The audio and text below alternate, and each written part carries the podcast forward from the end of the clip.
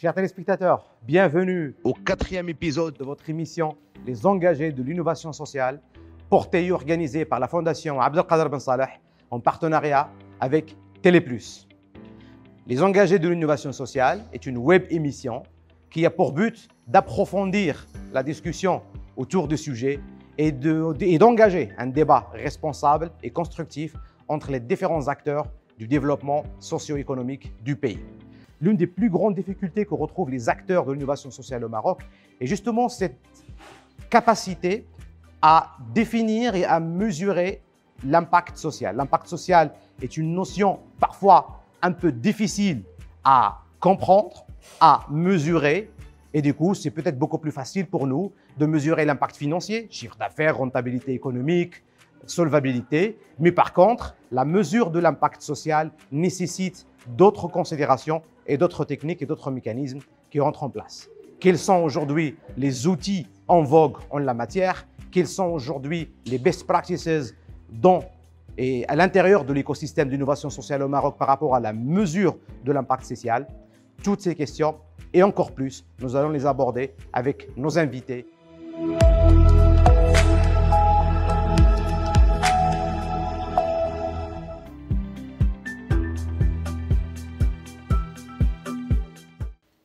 Parler de l'impact social, nous avons invité pour vous Madame Amina Kcherid. Bienvenue. Merci. Merci d'avoir accepté notre invitation.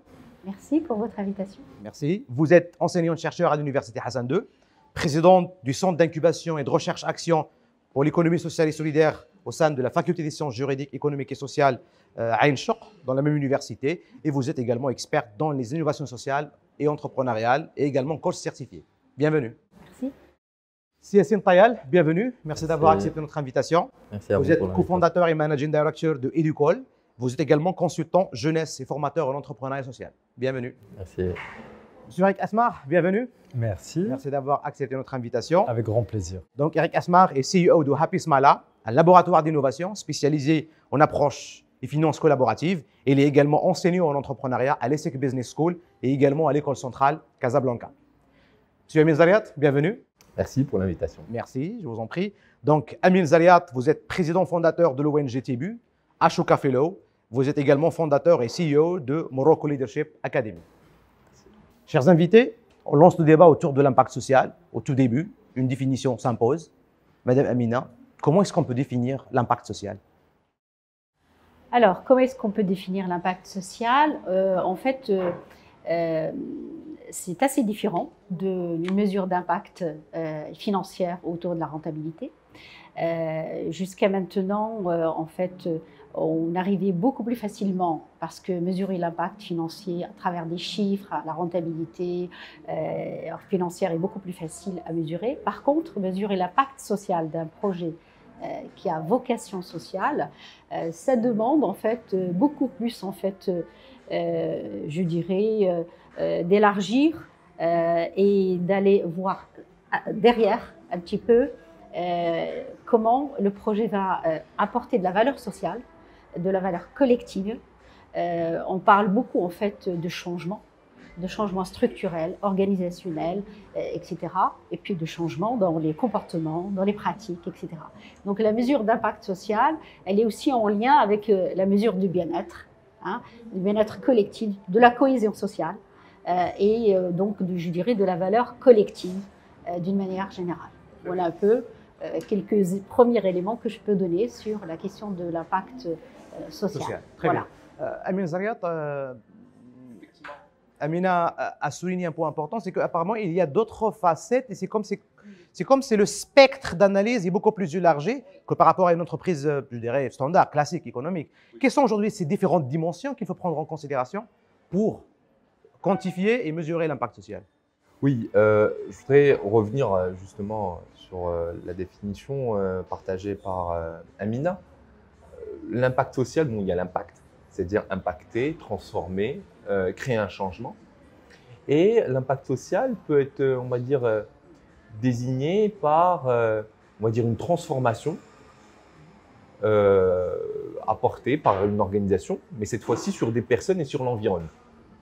Et donc, c'est une transformation qui peut être à la fois sur un comportement, qui peut être à, la fois sur, euh, on va dire, un statut d'une personne qui va passer d'une situation à une situation, mais aussi à une communauté qui va euh, grandir, que ce soit sur le plan économique, que ce soit sur le plan social.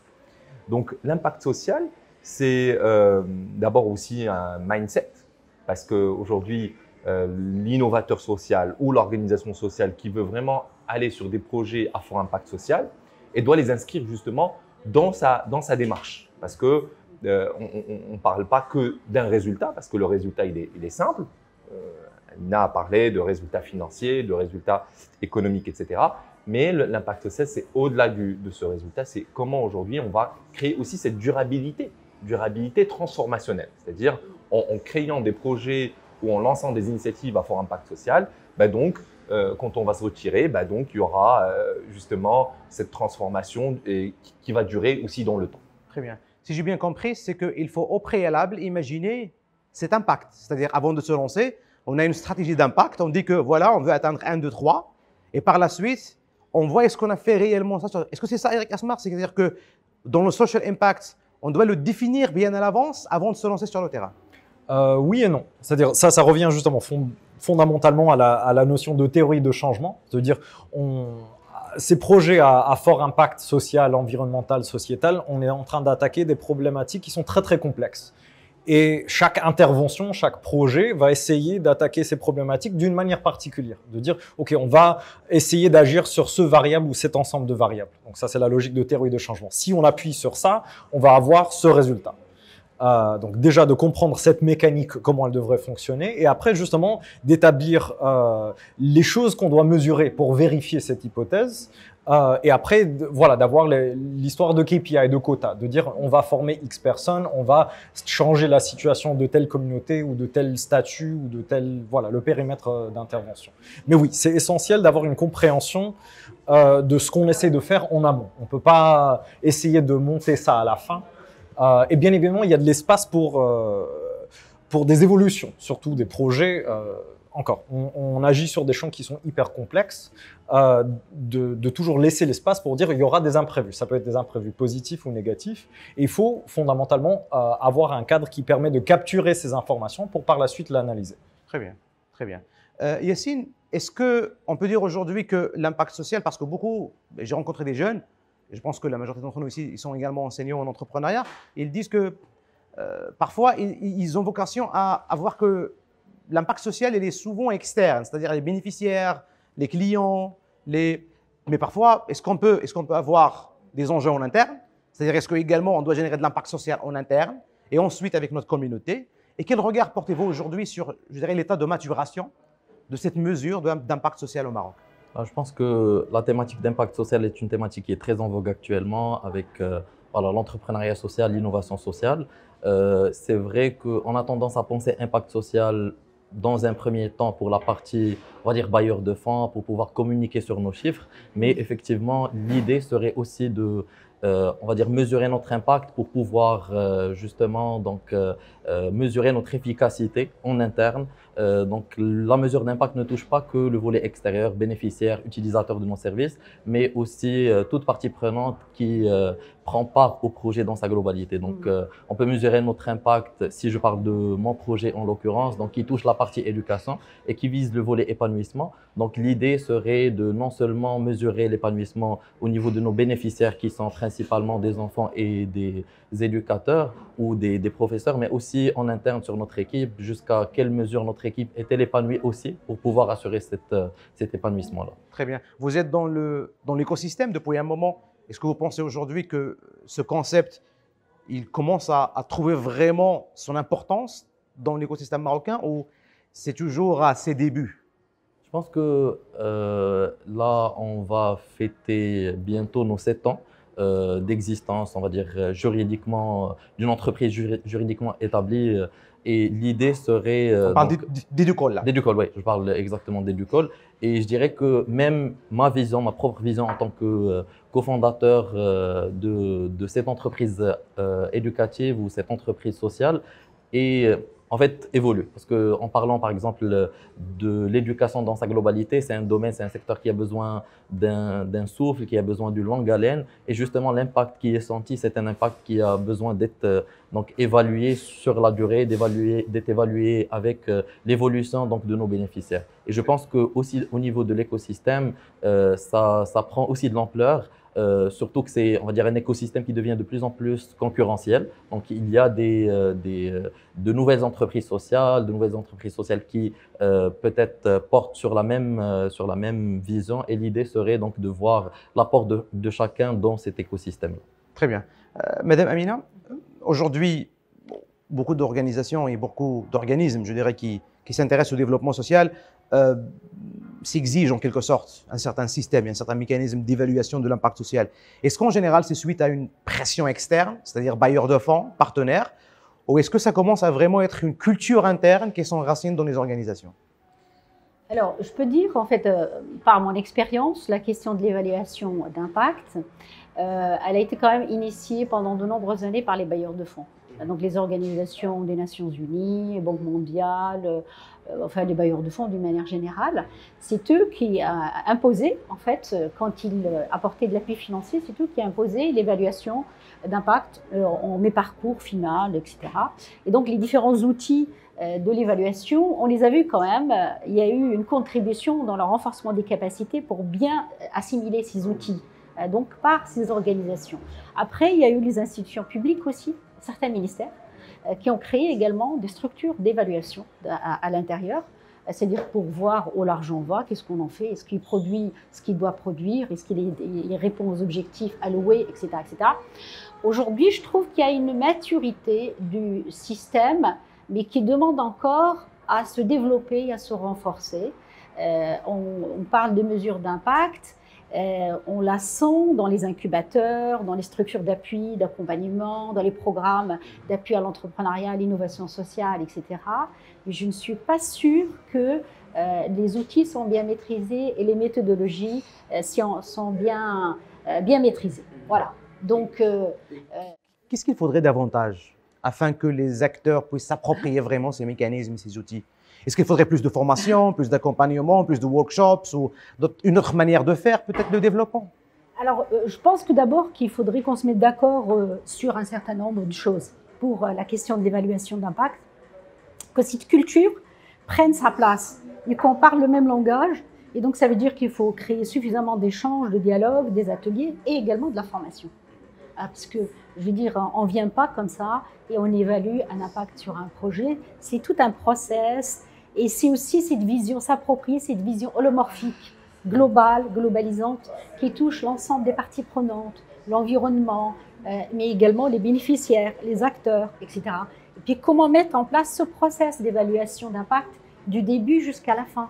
Hein. Et euh, euh, Eric a parlé de, bien entendu, qu'on va décider sur la base d'un projet de définir les, les, objectifs au départ, les résultats qu'on veut toucher, etc. Mais il y a des risques. Et quelle est la capacité des acteurs aussi de s'adapter à ce qui émerge? Euh, C'est pas toujours évident. Et de revoir aussi ces indicateurs. Euh, parce que le terrain nous apprend beaucoup de choses entre ce qu'on va, on va venir avec un projet sur papier, euh, mais le terrain nous apprend aussi beaucoup de choses. Et donc, c'est aussi cette capacité de s'adapter pour pouvoir en fait mesurer l'impact d'une manière efficace. Très bien, très bien. Amine, je sais qu'à Tibu, vous faites euh, du travail sur plusieurs projets avec des jeunes et effectivement, il y a un retour social que les bénéficiaires ressentent après avoir passé par l'un de vos projets. Euh, aujourd'hui à Tibu, est-ce que vous avez des meilleures pratiques, des bonnes méthodes que vous pouvez partager avec nos téléspectateurs sur comment est-ce que vous évaluez effectivement que ce jeune, ce bénéficiaire, ce consommateur de services, est-ce qu'il a vraiment, euh, est-ce qu'il y a eu un impact sur sa vie sociale? Bien sûr, je rappelle que Tibu aujourd'hui travaille sur cette question de l'innovation sociale par le sport et on travaille surtout avec des jeunes en situation difficile, euh, des enfants dans des quartiers populaires, des jeunes filles dans les zones rurales, des migrants, des réfugiés, des Marocains en situation de NIT, qui sont ni à l'école, ni à l'emploi, ni en stage. Et puis, Tibu est financé par un écosystème. Aujourd'hui, il est composé de, de, bailleurs de fonds internationaux, de ministères, euh, d'agences des Nations Unies, de secteurs privés, etc. Et la plupart demandent justement au-delà des reporting narratifs financiers, il demande aussi des résultats de mesures d'impact. Maintenant, bon, on peut aller sur, je peux partager en fait des, choses plus simples, c'est-à-dire qu'on prouve comment le jeune, à travers un programme d'éducation par le sport, il passe d'une note au-dessous de la moyenne à une note euh, voilà, euh, qui, est supérieure euh, à la moyenne. Et là, en comparant le résultat, on va dire, d'avant l'activité le résultat d'après l'activité. Maintenant, c'est un résultat positif. Mais il ne faut pas comptabiliser que les résultats positifs. Il faut aussi s'intéresser aux résultats négatifs. Par exemple, on a un programme qui s'intéresse juste aux filles adolescentes.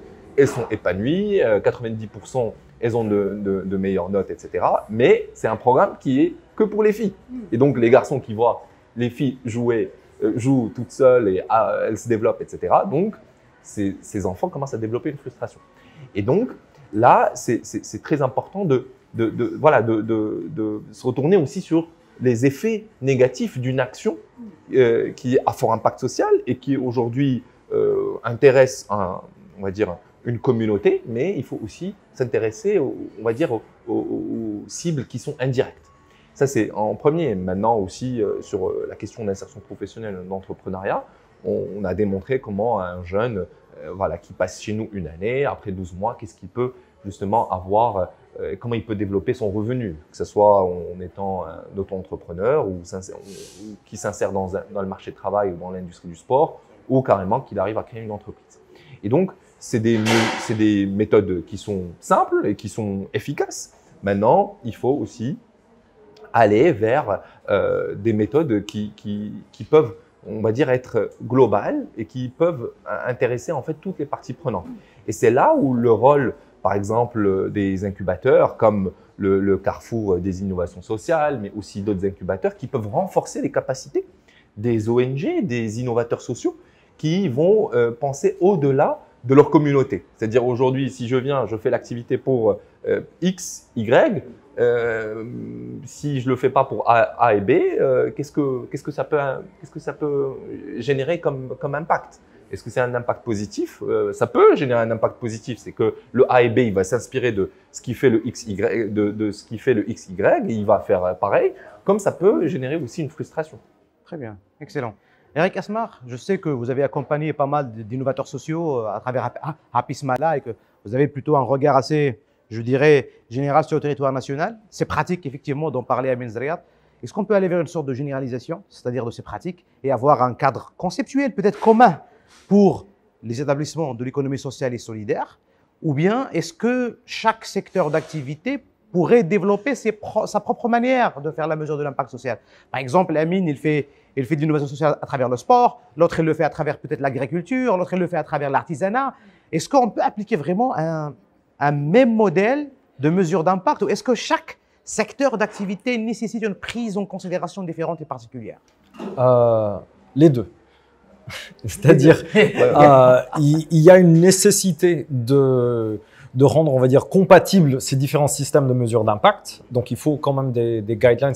Il n'en manque pas, c'est-à-dire des, modèles euh, qui sont généralisés au niveau international. On a genre social ROI, on a les, critères de l'OCDE qui sont un peu les, fondamentaux de, de tout ça. Donc, il nous faut un socle commun.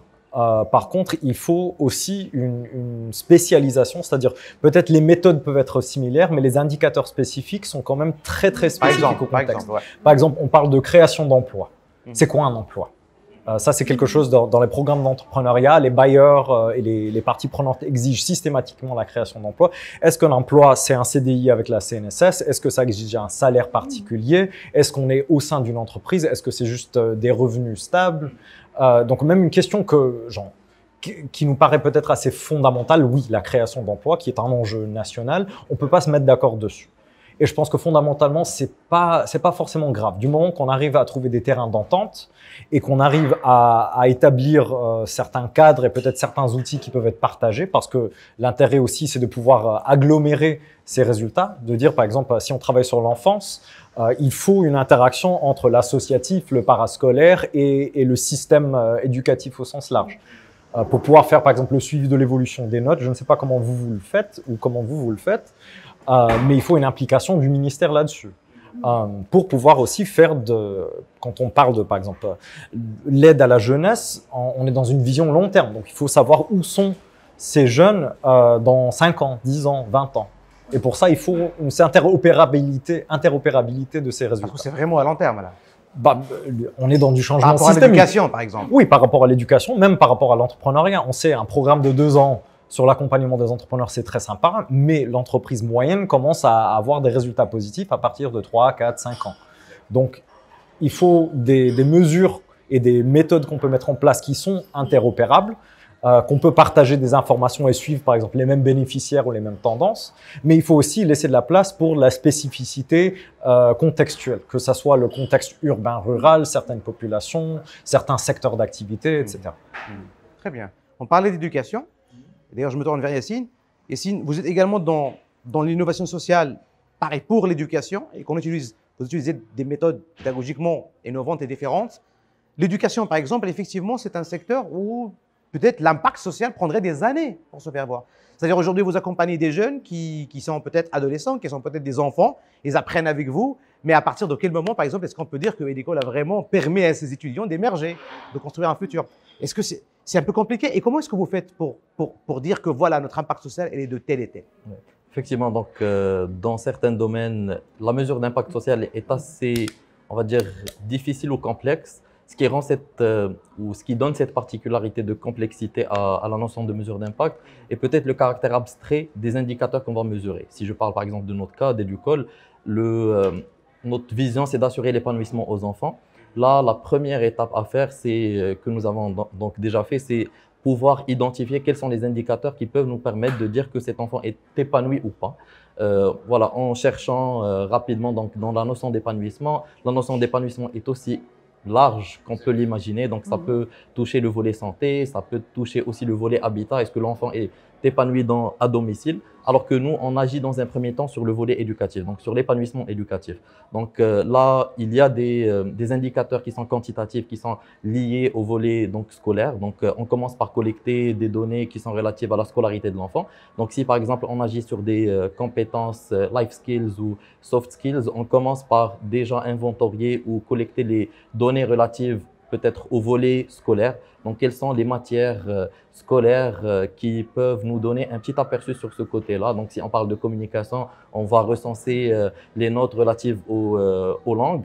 On va ensuite donc dispenser nos programmes, recueillir de façon assidue des informations. Et je pense que c'est ce qui est un petit peu difficile de pouvoir recueillir ces informations-là, de pouvoir les avoir à temps pour pouvoir juger et aussi avoir un aperçu, on va dire, de façon périodique, soit trimestriel, semestriel, annuel, pour voir ces, informations-là et ensuite donc pouvoir les analyser, voir si on a abouti à, donc à, à ce volet-là. Pour revenir à la question donc côté long terme, euh, là, on est actuellement à une phase transitoire où, par exemple, les enfants qu'on a accompagnés il y a six ans sont passés du primaire au lycée. Euh, et l'idée, par exemple, un de nos programmes, c'est la vulgarisation scientifique ou technologique, voir est-ce que nos programmes ont permis, par exemple, d'influencer l'orientation des enfants, euh, voir est-ce qu'ils ont choisi une filière peut-être scientifique alors qu'à l'époque, ils étaient fort dans des matières précises. Et aussi, il faut ajouter le fait que euh, la grande majorité, ou quand même une, une, partie des parents qui viennent nous voir dans un premier temps, c'est pour remédier à des euh, lacunes scolaires, purement scolaires. Donc, l'idée serait d'éduquer aussi donc, la communauté, d'éduquer les parents à ce volet-là. Donc là, on agit sur la partie scolaire, mais pas que. Donc, il y a aussi des compétences qui, qui, qui sont traitées en parallèle et l'impact euh, donc devrait être évalué de façon périodique sur le long terme. Justement, en parlant d'impact social, euh, Madame tout à l'heure, euh, on parlait de est-ce qu'il y a une manière générale de faire l'évaluation ou bien est-ce qu'il faudrait aller vraiment dans les spécificités de chaque secteur et de chaque domaine? Qu'est-ce que vous en pensez? Alors moi, je partage tout à fait ce que Eric a dit tout à l'heure. Il y a une culture de l'évaluation à s'approprier. Hein, donc d'une manière générale, euh, des approches, des méthodologies, etc.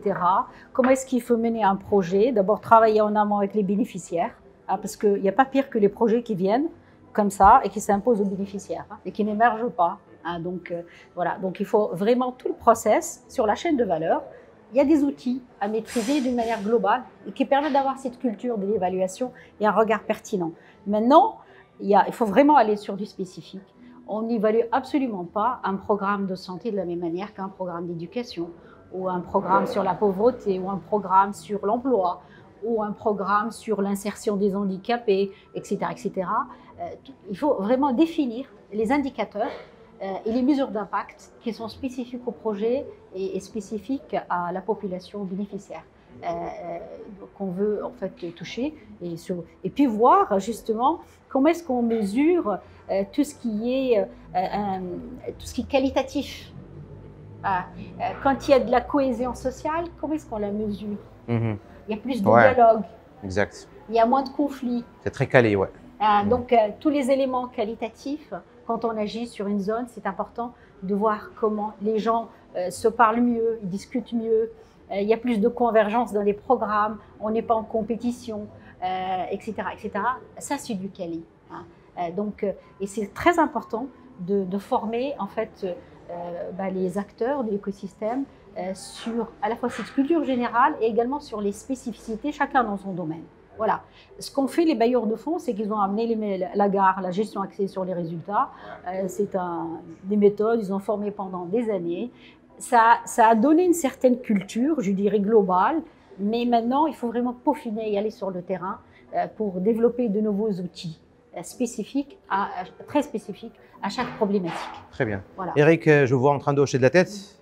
Apparemment, vous avez un complément par rapport à ce que vous venez de dire, euh, euh Tout à fait. Je, je, pense que le, le cadre a été exigé, euh, surtout par les bailleurs de fonds. Euh, il y a aussi voilà, une culture de bottom-up qui, qui, émerge, d'avoir une, une, vision plus sérieuse, plus, plus scientifique de la mesure de l'impact. après, justement, il y, a, il y, a, du travail à faire sur comment est-ce que tout ça, ça s'applique. C'est, bah, par exemple, chez, chez Tibu, euh, c'est une chose de montrer, ok, c'est comme ça que tu fais un three-pointer. Euh, mais c'est autre chose de pouvoir le faire soi-même sans encadrement. Donc il y a, il faut aller au-delà en termes euh, de, formation et mise à disposition d'outils et de voir comment ça s'ancre dans la pratique quotidienne. Ça, je pense qu'il y a encore du travail à faire dessus. Il y a une partie qui revient justement aux, aux, personnes qui financent ces programmes de mettre à disposition suffisamment de ressources pour avoir des gens dédiés dessus. Hum. et par la suite, je pense qu'il y a beaucoup de travail justement de, mise en commun d'acteurs euh, qui travaillent sur, avec les mêmes populations, sur les mêmes secteurs d'activité, de, de mettre en avant leur propre approche. Que ça soit pas toujours parachuté par des acteurs externes, mais qu'on ait une approche un peu plus émergente, de dire, OK, euh, on travaille avec cette population dans ce contexte particulier. Nous, on a euh, testé des outils, on a testé des méthodes, et ça, c'est ce qui fonctionne pour nous dans notre cadre et, et qu'il y a plus qui émerge justement du, du terrain. Exact. Est-ce qu'il y a une, Amine, est-ce qu'il y a une spécificité justement, marocaine par rapport à ça? En fait, justement, donc on a parlé maintenant de l'impact et de la durabilité, on a parlé aussi de l'écosystème. Mais des innovateurs sociaux ou justement des organisations qui cherchent à créer de l'impact euh, cherchent aussi à avoir un, un, grand nombre de bénéficiaires, cherchent à impacter un grand nombre de communautés. Mais des fois, on ne peut pas le faire seul. Il faut, euh, nous par exemple, euh, on cherche à impacter 4 millions d'enfants mm. dans le, dans le primaire pour qu'ils aient accès à l'éducation par le sport. Mais 4 millions d'enfants, c'est 4 millions d'enfants. C'est 778 écoles. C'est un objectif, je dirais, ministériel. Voilà, et on ne peut pas le faire seul. On, on, doit, on doit être franc, on ne peut pas le faire seul. Donc, c'est cette question aussi de transfert d'expertise. C'est comment aujourd'hui, euh, euh, un innovateur social ou une organisation justement qui est dans l'innovation sociale, comment elle peut, on va dire, faire de la promotion c'est que quand on voit une association peut-être qui travaille sur l'éducation, mais avec des objectifs de performance et qu'elle ne peut pas, euh, on va dire, euh, créer euh, ou plutôt faire émerger des jeunes qui vont aller faire pont et chaussée demain, etc. Mais qu'elle peut-être elle doit, c'est dire se concentrer sur le fait que les jeunes ne doivent pas abandonner l'école, qu'ils doivent, doivent développer des soft skills pour qu'ils demain ils arrivent à trouver l'accès au travail, etc. Donc c'est aussi ça, c'est aussi comment euh, dire aux associations, aux innovateurs sociaux, aux ONG, etc., attention, il faut choisir ce couloir de jeu. Et c'est ce couloir de jeu sur lequel il faut travailler. Parce qu'il y a d'autres personnes qui travaillent sur ce couloir de jeu. Par exemple, nous, on n'est pas sur un couloir de jeu de performance, de créer des, des joueurs euh, paralympiques ou olympiques, des joueurs euh, super, c'est-à-dire des champions olympiques. Des pros.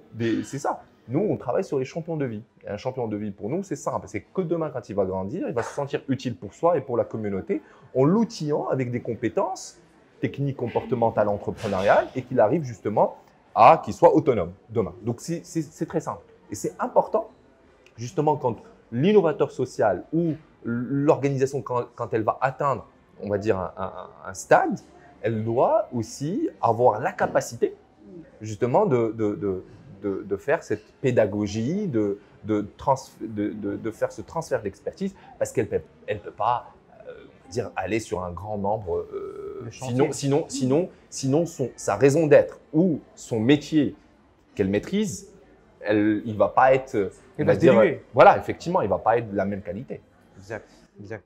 Yessine, en parlant par exemple de, de, de je dirais pas cette importation, mais cette, mais cette manière d'adopter des indicateurs qui ont peut-être été conçus ailleurs. D'ailleurs, Eric, auparavant, on parlait, les organismes internationaux, les bailleurs de fonds internationaux, ces partenaires stratégiques, en général, ça a réussi ailleurs. Peut-être un programme en Rwanda, un programme en Kenya, un programme dans l'Amérique latine. Et ils viennent avec leur set, c'est que voici euh, comment on fait pour mesurer 1, 2, 3, 4, 5. On arrive au Maroc, parfois ça donne de bons résultats, parfois on n'arrive pas à mesurer l'impact. Est-ce qu'il y a une spécificité marocaine? Et est-ce qu'il faudrait creuser des indicateurs marocains? Je pense qu'en plus de, des spécificités marocaines, il y a aussi la spécificité liée à l'activité. Donc, en fonction de l'activité, je reviendrai à ce qu'a cité Eric tout à l'heure, ou euh, Emine ou Emina, sur le, le fait que, en fait, il y a des spécificités liées à l'activité elle-même, liées à la raison d'être du projet euh, de l'entreprise sociale ou du projet donc, en lui-même ou de ses porteurs. Euh, d'où émanerait justement cette, cette particularité-là. Le fait de planifier euh, l'impact prévu est important pour pouvoir mm. choisir le créneau sur lequel on est, pour pouvoir bien dresser un cadre qui permettrait plus tard à définir correctement les, les, euh, les indicateurs. Je pense qu'il n'y a pas de souci peut-être à s'inspirer ou à s'imprégner de ce qui se fait ailleurs, euh, mais plutôt euh, l'effort est de l'adapter, l'adapter déjà au contexte marocain et ensuite à l'activité en elle-même euh, qu'on est en train d'exercer pour pouvoir justement sortir avec des données exploitables, soit en interne ou ah. en externe, peut-être pour des objectifs commerciaux ou des objectifs d'efficacité en, en, interne. Vous avez parlé des données exploitables, ce qui est une très bonne introduction à la question suivante, à la prochaine discussion que je vais aborder avec vous. Est-ce que effectivement avant de découvrir les outils, les approches de mesure d'impact, en fin de compte, c'est une question de data en quelque sorte. Donc, la mesure de l'impact social nécessite d'avoir de la data disponible et exploitable. Absolument. Où est-on au Maroc par rapport à ça, Amina alors, ben, c'est une, une, question très importante, euh, la disponibilité de la data.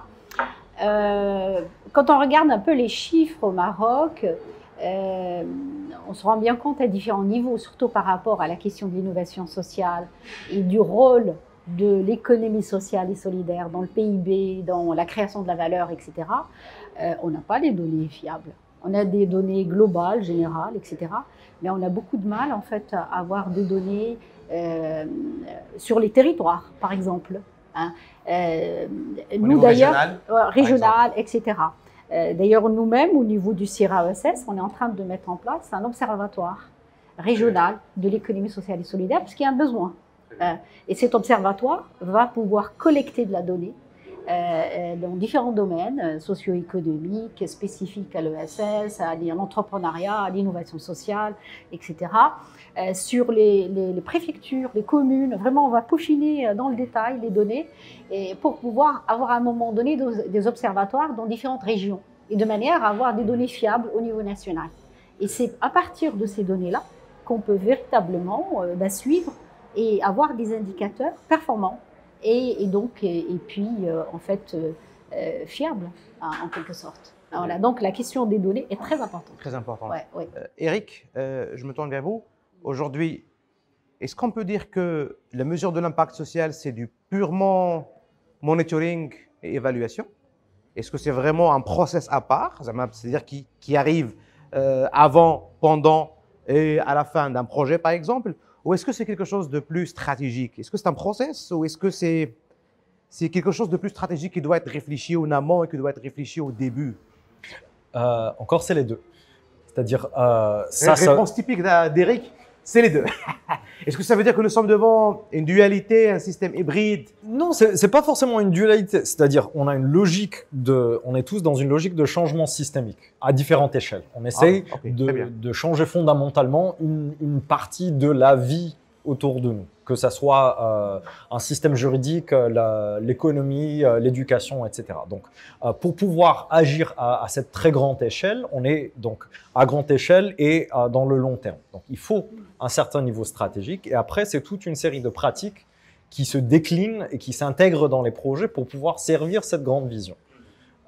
et, justement, je pense que l'une des difficultés, c'est que le suivi et l'évaluation est toujours traité comme un sujet à part c'est un bonus. Exact. Euh, moi, nous on fait beaucoup d'évaluation de, programmes et on voit systématiquement que c'est pas c'est pas quelque chose qui est intégré dans les activités. C'est quelque chose ah oui, il faut faire ce rapport en plus.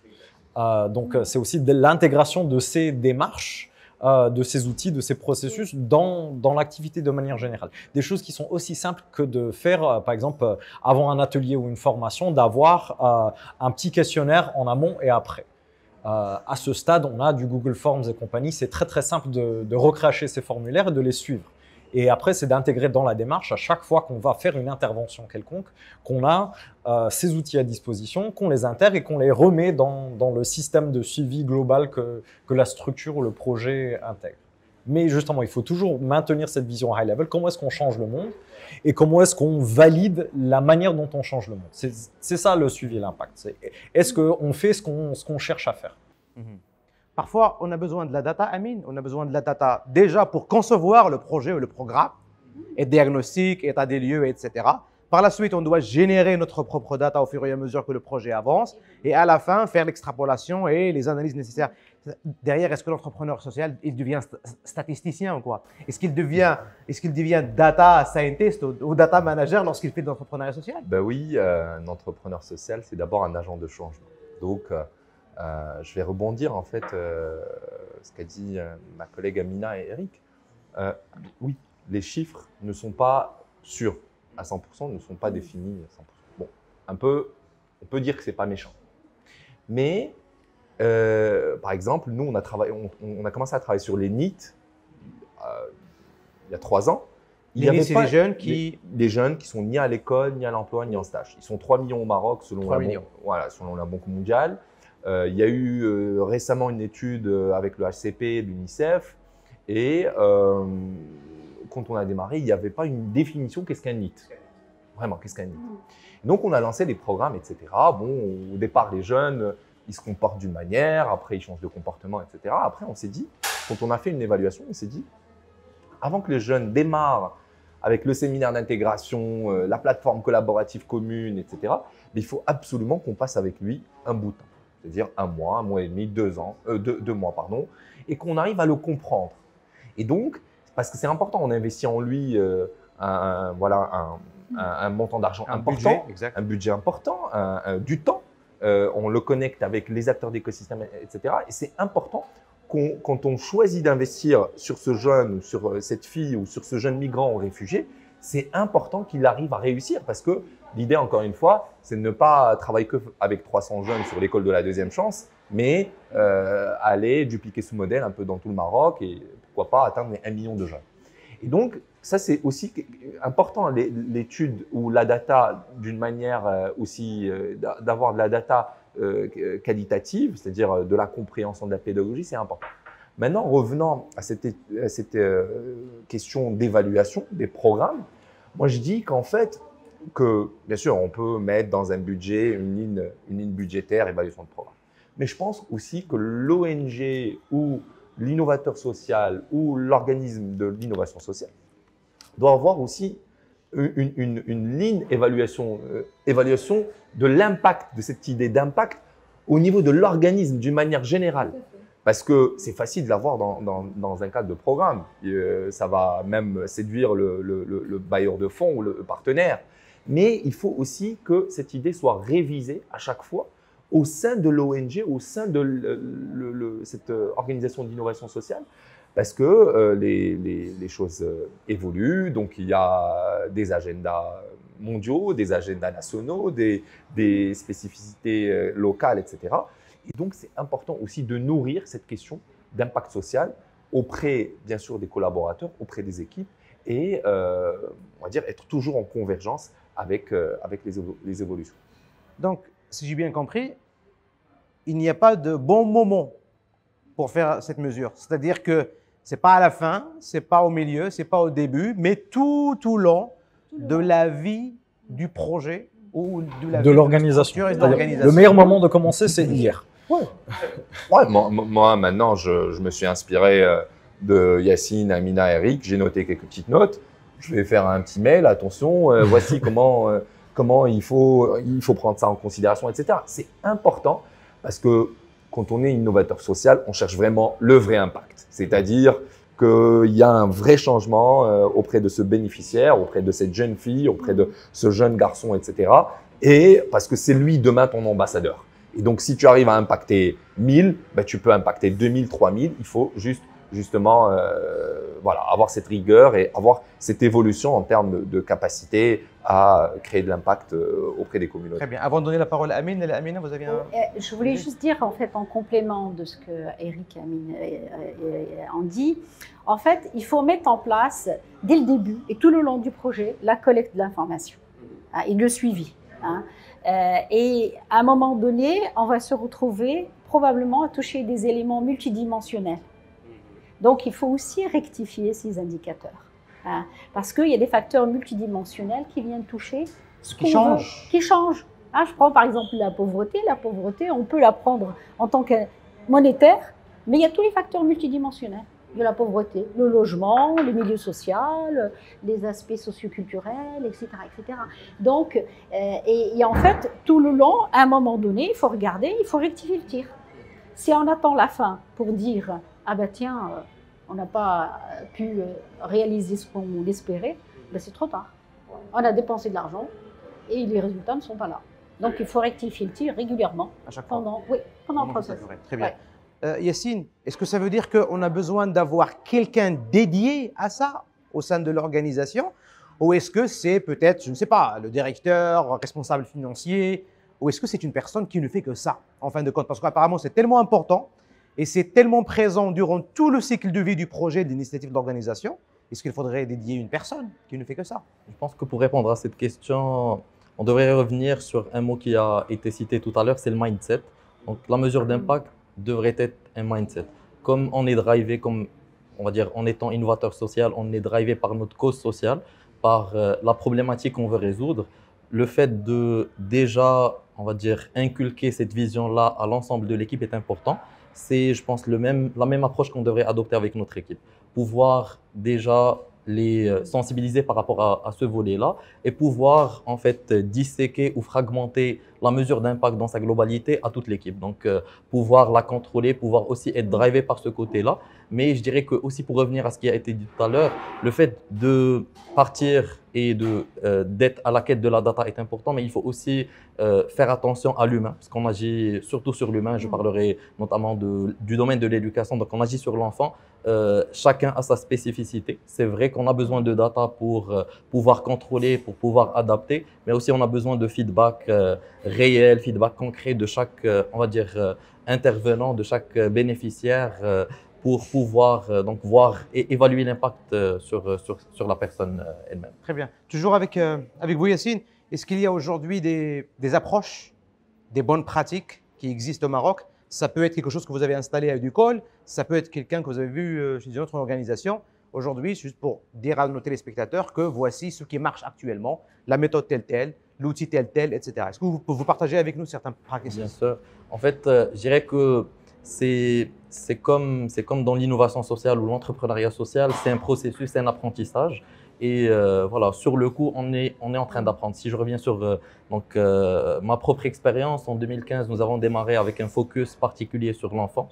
Donc, en, en essayant de voir quelle approche allons-nous adopter, comment allons-nous aborder cette notion d'épanouissement. Et depuis 2015 à 2016, nous avons opéré avec le focus sur l'enfant principalement. Et très vite, on s'est rendu compte que non, en fait, il s'agit d'un écosystème, il s'agit de l'approche systémique à adopter pour pouvoir réellement créer de l'impact au niveau de l'écosystème dans sa globalité. Au fur et à mesure, nous avons essayé de développer en fait la manière avec laquelle on abordait le sujet et aussi comment on le, euh, en fait, on le traquait, on faisait le suivi sur euh, ce côté-là. Donc concrètement parlant, ce, qu'on, euh, ce, qu'on, ce à quoi on a abouti actuellement, c'est principalement des, en accueillant l'enfant donc, dès sa rentrée au sein, on va dire, de, du modèle logique. Donc, on, accueille l'enfant, on, on, fait un diagnostic avec lui. Donc déjà, on a le parent qui nous parle, qui nous, qui nous décrit un petit peu la situation, mais de son propre point de vue. Donc on accueille ce volet-là, c'est un point d'entrée pour nous pour pouvoir aborder l'enfant.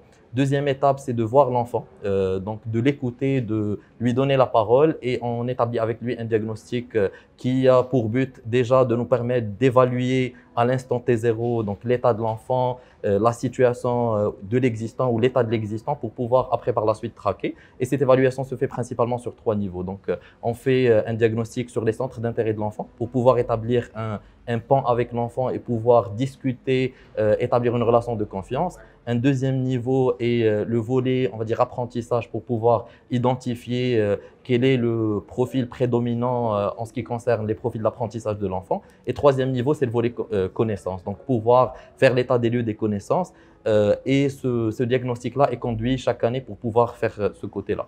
En ce qui concerne les compétences, on va dire soft skills ou life skills à l'enfant, donc en 2016, nous avons eu l'occasion de travailler sur un projet de recherche avec euh, une chercheuse de, de l'AFSE, de la Faculté des sciences de l'éducation, et nous avons développé un outil qui s'appelle euh, Self Perception euh, Profile for, Children. C'est un outil qui est donc, qui est déjà utilisé, mais on a travaillé sur en fait, son adaptation au contexte marocain. Et c'était dans le cadre, on va dire, d'une action que nous avons menée avec une cible particulière, c'est les enfants sans protection familiale. Et l'idée était donc d'évaluer euh, euh, notre impact. Donc là, on a un, euh, un questionnaire sous forme d'atelier. On a essayé de l'adapter aussi à, à, la cible pour pouvoir évaluer principalement ces six étapes. Pardon. Je citerai très rapidement donc l'aptitude scolaire, euh, l'acceptation sociale, l'aptitude sportive, l'approche physique, le comportement et l'estime de soi pour avoir l'aperçu de l'enfant. Je dirais que c'est principalement les outils concrets qu'on mm. utilise actuellement et qu'on traque de façon périodique pour voir euh, en fait l'état des lieux de, de l'impact de nos programmes sur les enfants. Excellent. C'est un, un, outil qu'on utilise aussi. C'est un outil euh, canadien, c'est ça? Qu'on utilise aussi et qui démontre comment les filles ou des jeunes garçons peuvent s'accepter et comment, euh, à travers le sport, développent plusieurs compétences. Et en fait, euh, cette émission aujourd'hui sera certainement euh, suivie par des décideurs, par le gouvernement, etc. etc. Et aujourd'hui, il y a des acteurs qui sont brillants. Il y a des acteurs qui arrivent à se développer, du Cols, Mala et d'autres, des incubateurs qui sont à l'université. Il y a carrément des, cursus bachelor et, master. Et masterisant, carrément. Voilà. Mais il faut revenir peut-être à, la base, il faut le statut d'entreprise sociale. Parce qu'aujourd'hui, euh, tous ces acteurs, ils ont fait ce travail justement de définir euh, qui sont les, on va dire les, les, les players, les, meilleurs joueurs, les meilleurs ONG, les, meilleurs incubateurs, etc qui ont euh, voilà, travaillé avec des bénéficiaires, qui ont développé des projets, qui ont travaillé avec des bailleurs de fonds, qui ont rassemblé un écosystème, qui ont également prouvé des résultats sur le terrain. Maintenant, pour encourager encore beaucoup plus ces acteurs, il faut le statut d'entreprise sociale. Et ça, c'est très important parce que euh, ce statut va encore euh, permettre à tous les acteurs d'aller vers un niveau beaucoup plus supérieur et aussi permettre aussi une levée de fonds importante, que ce soit euh, pour des sujets d'éducation, pour des sujets de santé, de pauvreté, etc. Et surtout parce que aujourd'hui le, gouvernement ne peut pas travailler seul et euh, il faut absolument avoir des structures euh, qui connaissent très bien le terrain et qui vont l'aider d'implémenter des projets et qui sont aussi des fois financés par des bailleurs internationaux ou des représentations des Nations Unies qui adorent travailler avec des ONG. Et donc si aujourd'hui des ONG qui ont dépassé un stade, on va dire de 10 ans de travail, de 11 ans, 12 ans de travail avec un, un, un, portefeuille de, de, de programmes. maturité d'action Voilà, une maturité, un portefeuille de programmes intéressants. ils peuvent aller vers un autre stade qui est l'entreprise sociale et qui va leur permettre de euh, justement d'avoir un impact beaucoup plus fort. Apparemment, il y a une loi 4 Oui, il y a un projet de loi 4 qui est en cours euh, de discussion au Parlement euh, Pas encore? Oui, en fait, si vous voulez que je rebondisse sur ça, il y a un projet de loi cadre qui a été déposé auprès du gouvernement en 2015 et qui n'est toujours pas adopté. Euh, mais là, récemment, euh, le ministère chargé du secteur a lancé un appel d'offres avec l'appui de l'AFD pour euh, retravailler ce projet de loi cadre pour permettre justement à ce secteur d'avoir ben, une loi qui va, lui donner des, possibilités d'être inscrit dans les programmes, dans la loi de finances, et, que les statuts justement de l'entreprise sociale soient reconnus, etc. Mais dans le projet de loi cadre, on reconnaît, justement, l'entreprise sociale fait partie euh, du projet avec les coopératives, les associations, le secteur du microcrédit, etc., etc. Tout ça, c'est prévu. Maintenant, on va voir. On définit, voilà. on comprend, et peut-être on met des mécanismes d'action avec l'administration publique, avec d'autres ah, acteurs oui, en fait, il y a l'aspect stratégique et puis il y a l'aspect opérationnel. Et sur l'aspect stratégique, la loi cadre est très importante. Ah, on ne peut pas faire autrement que d'avoir une loi cadre qui va permettre à ce secteur d'émerger. Moi, je peux revenir, si vous permettez, au niveau de l'université. Nous, on a euh, donc CIRA OSS est implémenté dans l'université. L'université Hassan II, c'est 124 000 étudiants. Notre faculté, c'est 32 000 étudiants. Voilà, ce qui en fait est énorme. donc, nous, on a des indicateurs euh, macro, je dirais, par rapport à, notre université. Ce qui est important pour nous, c'est de voir combien de personnes ont été sensibilisées à l'innovation sociale, à l'entrepreneuriat. Ça, c'est un élément important. Combien de personnes ont été sensibilisées? Après, ils ont été formés. Combien de personnes sont formées diplômées? Combien de personnes ont porté des projets d'entrepreneuriat? Combien se sont fait accompagner euh, pour euh, faire mûrir leurs projets? Après, combien euh, ont candidaté Parce qu'on lance des appels à candidature. On a eu jusqu'à maintenant sept promotions. Et donc, combien de personnes ont candidaté et combien sont retenues? Et, puis, euh, a d'autres et d'autres. Et ce qui est important aussi qu'on regarde, c'est euh, ces startups qu'on accompagne au niveau du CRASS, euh, quelle interaction créent-elles avec les autres organisations, avec le, le réseau? Comment est-ce qu'elles travaillent avec les coopératives en amont? Pour améliorer la qualité des produits, pour former les populations, pour impacter localement donc euh, des populations qui travaillent dans des métiers, etc. Euh, ça, voilà. fait pas, ça fait pas mal d'indicateurs là. Ça fait pas mal d'indicateurs. Et bien entendu, euh, la question de l'emploi, le changement d'échelle euh, de, de, de, ces startups, etc. etc. Donc, euh, et ça, c'est spécifique en fait à ce qu'on a fait dans notre université. Alors, notre ambition n'est pas que de. Notre ambition, c'est aussi d'aller sur d'autres régions euh, dans le futur, Inch'Allah pour partager, et notamment par le digital. Vous, vous parliez d'un observateur, d'un observatoire régional. Oui, tout à fait. C'est-à-dire la vocation, c'est de régionaliser un peu oui. votre approche de travail sur le terrain. Absolument. On voudrait euh, utiliser le digital pour partager ce savoir, cette connaissance et toucher justement, mettre en place des euh, mécanismes d'accompagnement à distance. Très bien, top. Eric, je sais que Happy Smala, vous accompagnez pas mal d'innovateurs sociaux et que vous êtes impliqué également euh, à un niveau ou à un autre dans, dans l'évaluation d'impact. Est-ce que vous avez une méthode préférée en tant que consultant, en tant qu'accompagnateur dans l'évaluation de l'impact Ou est-ce que vous paramétrez à chaque fois, vous créez quelque chose de nouveau selon les cas euh, Il y a un certain nombre d'éléments qui restent relativement consistants. Et ça, c'est parce qu'on agit en tant que prestataire la, majorité du temps, donc on a, un cadre qui est déjà établi pour nous, qui était le cadre du, projet. Je pense que l'approche ou, les outils les plus pertinents pour votre projet, si je parle à n'importe qui qui lance ce projet, c'est l'approche que vous allez maintenir. Euh, il y a du paramétrage bien évidemment qui se fait en amont du projet. Euh, on établit des grilles, des, outils de collecte de données et c'est une question de consistance. Pour revenir à ce que Amina disait, l'enjeu fondamental qu'on a aujourd'hui, euh, c'est la collecte de données de qualité. Et il n'y a personne qui peut faire ça à part les acteurs qui sont sur le terrain. On peut faire appel à une expertise externe pour faire l'analyse. Il y a de plus en plus de logiciels, euh, d'approches qui sont de plus en plus sophistiqués pour faire cette analyse. Mais la collecte, ça reste chez les innovateurs sociaux. Et, ils doivent. Voilà. La collecte, la mise à jour de ces données doit se faire sur le tas. Donc, euh, s'il faut faire quelque chose, c'est de se concentrer sur la collecte de données. Et après, toute l'expertise du monde est à disposition quelque part pour pouvoir faire une analyse plus poussée. Mais c'est, comme on dit dans l'informatique, euh, garbage in, garbage out. Si vous commencez avec des données qui sont pas de bonne qualité, votre analyse ne sera pas bonne. Donc euh, pour, pour, nous, c'est les lacunes qu'on voit souvent dans les projets qu'on évalue, c'est justement à, à, ce niveau de, de, collecte consistante de données fiables. Fiables et actualisables. Et actualisables. Ah oui, mise à jour, très importante. Très bien, top. Mm. Mesdames, messieurs, dernier round, dernier tour de table. Ça va être, on l'appelle ici, euh, le call to action.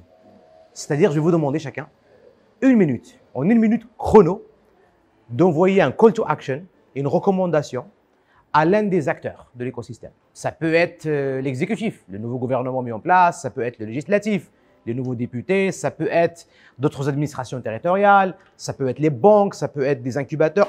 Choisissez un acteur de l'écosystème et lancez un call to action qui va permettre, quelle est votre conception aujourd'hui, quelle est votre suggestion, votre recommandation pour améliorer la mesure de l'impact social au Maroc? Je commence avec toi, Amine. Bien.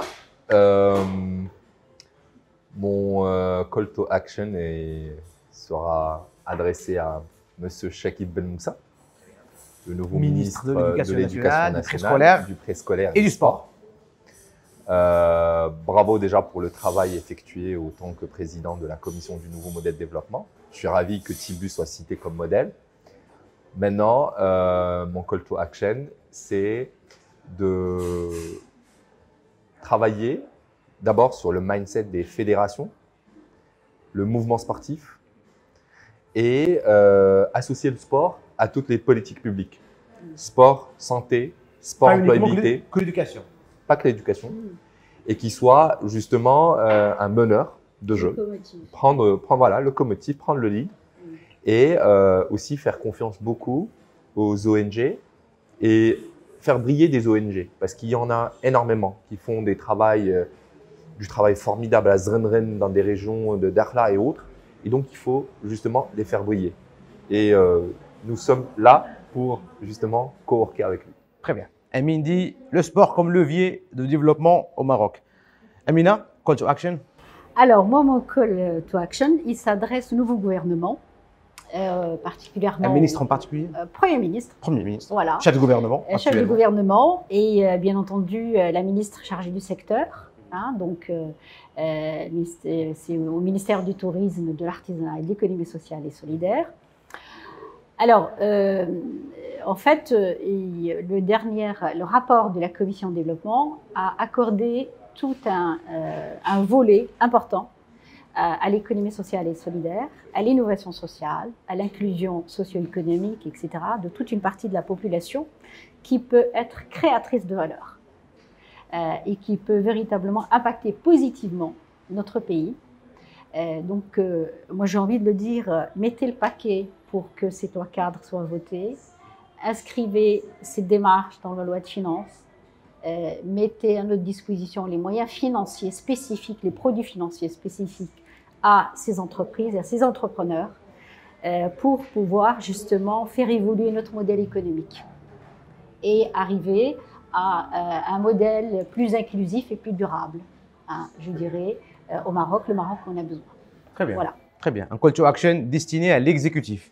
Yacine voilà, donc euh, Amine et Amina se sont adressés aux on dire, décideurs, aux, politiciens, aux decision makers.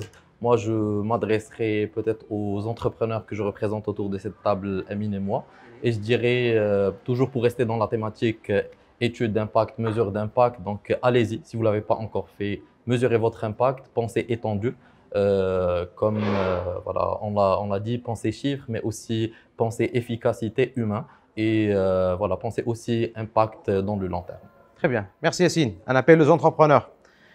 Eric, call to action ah, je pense que tout le monde a fait le tour. Non, je, moi je m'adresse, franchement, je m'adresse à tout le monde qui est impliqué dans cet univers, des gens qui sont impliqués dans, dans ce travail euh, de création de mesures d'impact social, je dirais, euh, partagez vos jouets avec les autres.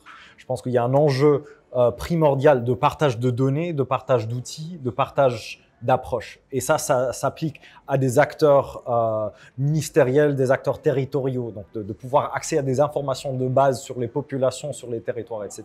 Comme pour l'ensemble des entrepreneurs sociaux, les, acteurs de l'innovation sociale, euh, pour pouvoir réussir l'ensemble de notre travail, que ce soit sur la mesure d'impact ou le les changements systémiques qu'on essaie d'aborder, il faut être plus dans une approche de partage. Il faut ouvrir nos bases de données, il faut ouvrir nos boîtes à outils, il faut pouvoir trouver des synergies, des moyens de, partager tous ces éléments euh, qu'on est en train de développer tous ensemble. Donc voilà, s'il vous plaît, soyez gentils, partagez. Génial, top. Mesdames, messieurs, bah, pour clôturer, je remercie chacun d'entre vous très chaleureusement. Donc merci, merci Madame Amina Kcherit. Je rappelle que vous êtes enseignant-chercheur à l'Université Hassan II, présidente du Centre d'incubation et de recherche-action pour l'économie sociale et solidaire au sein de la Faculté des sciences juridiques, économiques et sociales à Ain à Casablanca. Merci d'avoir été avec nous aujourd'hui. Merci, Ayman. Je vous en prie. Yassine Tayal, merci. Merci, c'est un Je plaisir. rappelle que vous êtes cofondateur et managing director de Educall. Vous êtes également euh, consultant en jeunesse et formateur en entrepreneuriat social. Merci d'avoir été avec nous. C'est un plaisir. Amin Zariat, merci beaucoup. Merci beaucoup. Je rappelle que euh, vous êtes président fondateur de l'ONG TBU, Ashoka Fellow au Maroc et également fondateur et CEO de Morocco Leadership Academy. C'était un plaisir. Merci. Énormément. Eric Asmar, merci. Merci. Eric Asmar, vous êtes CEO de Happy Smala, un laboratoire d'innovation spécialisé en approche et finance collaborative. Vous êtes également enseignant en entrepreneuriat à l'ESSEC Business School et également à l'école centrale de Casablanca. Merci à vous. Merci. Merci, Merci à vous. Merci. Merci, chers téléspectateurs, d'avoir suivi avec nous ce troisième épisode de votre émission Les engagés de l'innovation sociale. N'oubliez pas de liker, de partager, d'interagir avec le contenu de cet épisode et les autres épisodes également sur nos réseaux sociaux. Merci, un grand merci aux équipes de la Fondation Abdelkader Ben Salah et également aux équipes de Télé Plus. On se dit à l'épisode prochain. Au revoir.